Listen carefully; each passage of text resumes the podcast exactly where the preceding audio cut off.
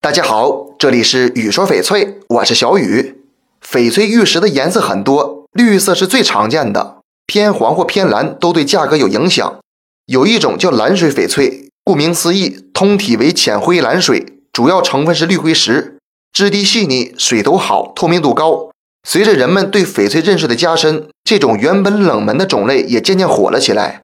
所谓的蓝水是基于种水和颜色的描述，品质一般来说都很好，颜色均匀，色泽若和，种在冰糯以上，一般带有蓝色调，为浅淡的绿蓝色，分布十分均匀。虽然颜色会有浓淡的变化，但浓淡之间过渡均匀柔和，几乎看不到色根。但需要注意的是，在翡翠当中，正蓝色的翡翠几乎是没有的。